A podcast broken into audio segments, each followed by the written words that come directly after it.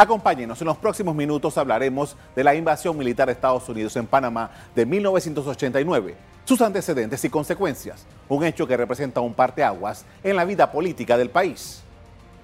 En la medianoche del 20 de diciembre de 1989, el Comando Sur de los Estados Unidos ejecutó la operación que llamó Causa Justa, la cual, según sus voceros, tenía como fin capturar a Manuel Antonio Noriega y desmantelar sus fuerzas de defensa.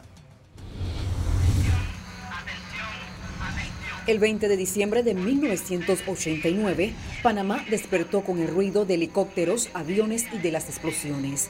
Había sido invadida por tropas estadounidenses. Acción militar que culminó con la captura del dictador Manuel Antonio Noriega. Los ataques destruyeron el barrio El Chorrillo. Esta fecha es considerada como uno de los episodios más desgarradores en el país. Más de 27 mil soldados estadounidenses participaron en la denominada causa justa. Oí la primera, la primer avión que se estrelló allá arriba, donde está esa Casa Blanca ahora mismo. Ahí se estrelló con unos gringos ahí adentro. Vimos que se paró en el cielo un, un helicóptero negro. Un helicóptero negro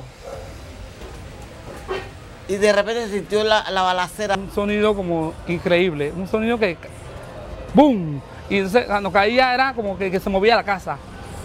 Digo, una mamá que de repente vio que iba a caer en la casa y me iba a morir. No hay cifras definitivas de víctimas. Extraoficialmente se habla entre 500 y 5 mil civiles fallecidos durante la invasión. Y el 20 de diciembre fue un dolor para, para Chorrillo, muchos muertos. Aquel día, hace 30 años, sigue siendo recordado por muchos como una herida abierta en la historia panameña.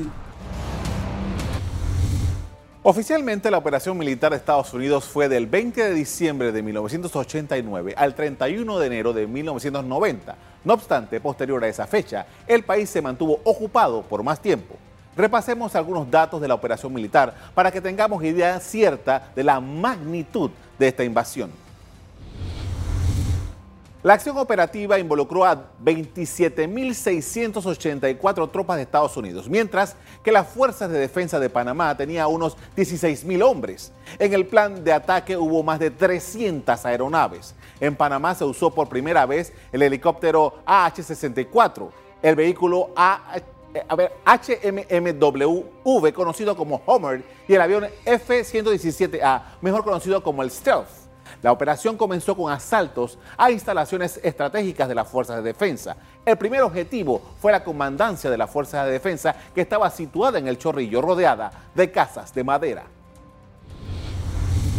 Cuatro días antes del 16 de diciembre, el cuatro días antes, el 16 de diciembre de 1989, sucedió algo importante la Asamblea Nacional de Representantes de Corregimiento, una institución abolida en las reformas constitucionales de 1983, designó al general Manuel Antonio Noriega como jefe de gobierno con poderes extraordinarios e indefinidos y superiores a los del presidente de la República y declaró el estado de guerra por la injerencia de Estados Unidos en los asuntos panameños.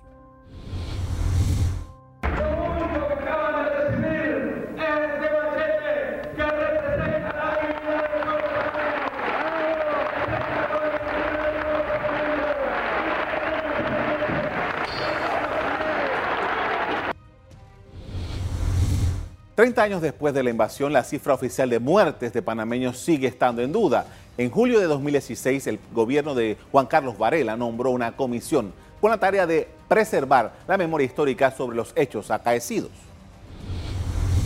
La Comisión 20 de diciembre de 1989 ha trabajado en la depuración de la lista de las víctimas. Al principio contaba con 331 nombres y hasta ahora ha podido confirmar con datos completos a 250.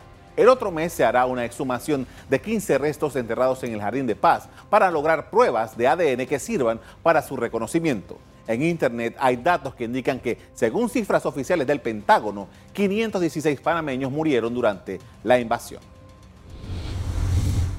Va a haber exhumaciones que comienzan en enero, en el, primero en el Jardín de Paz, eh, sin que eso evite seguir con eh, otros cementerios más tarde, el de Amador, el de Mount Hope eh, y nosotros ahí pretendemos descubrir la identidad de esos cadáveres que fueron enterrados sin saber a quién pertenecían.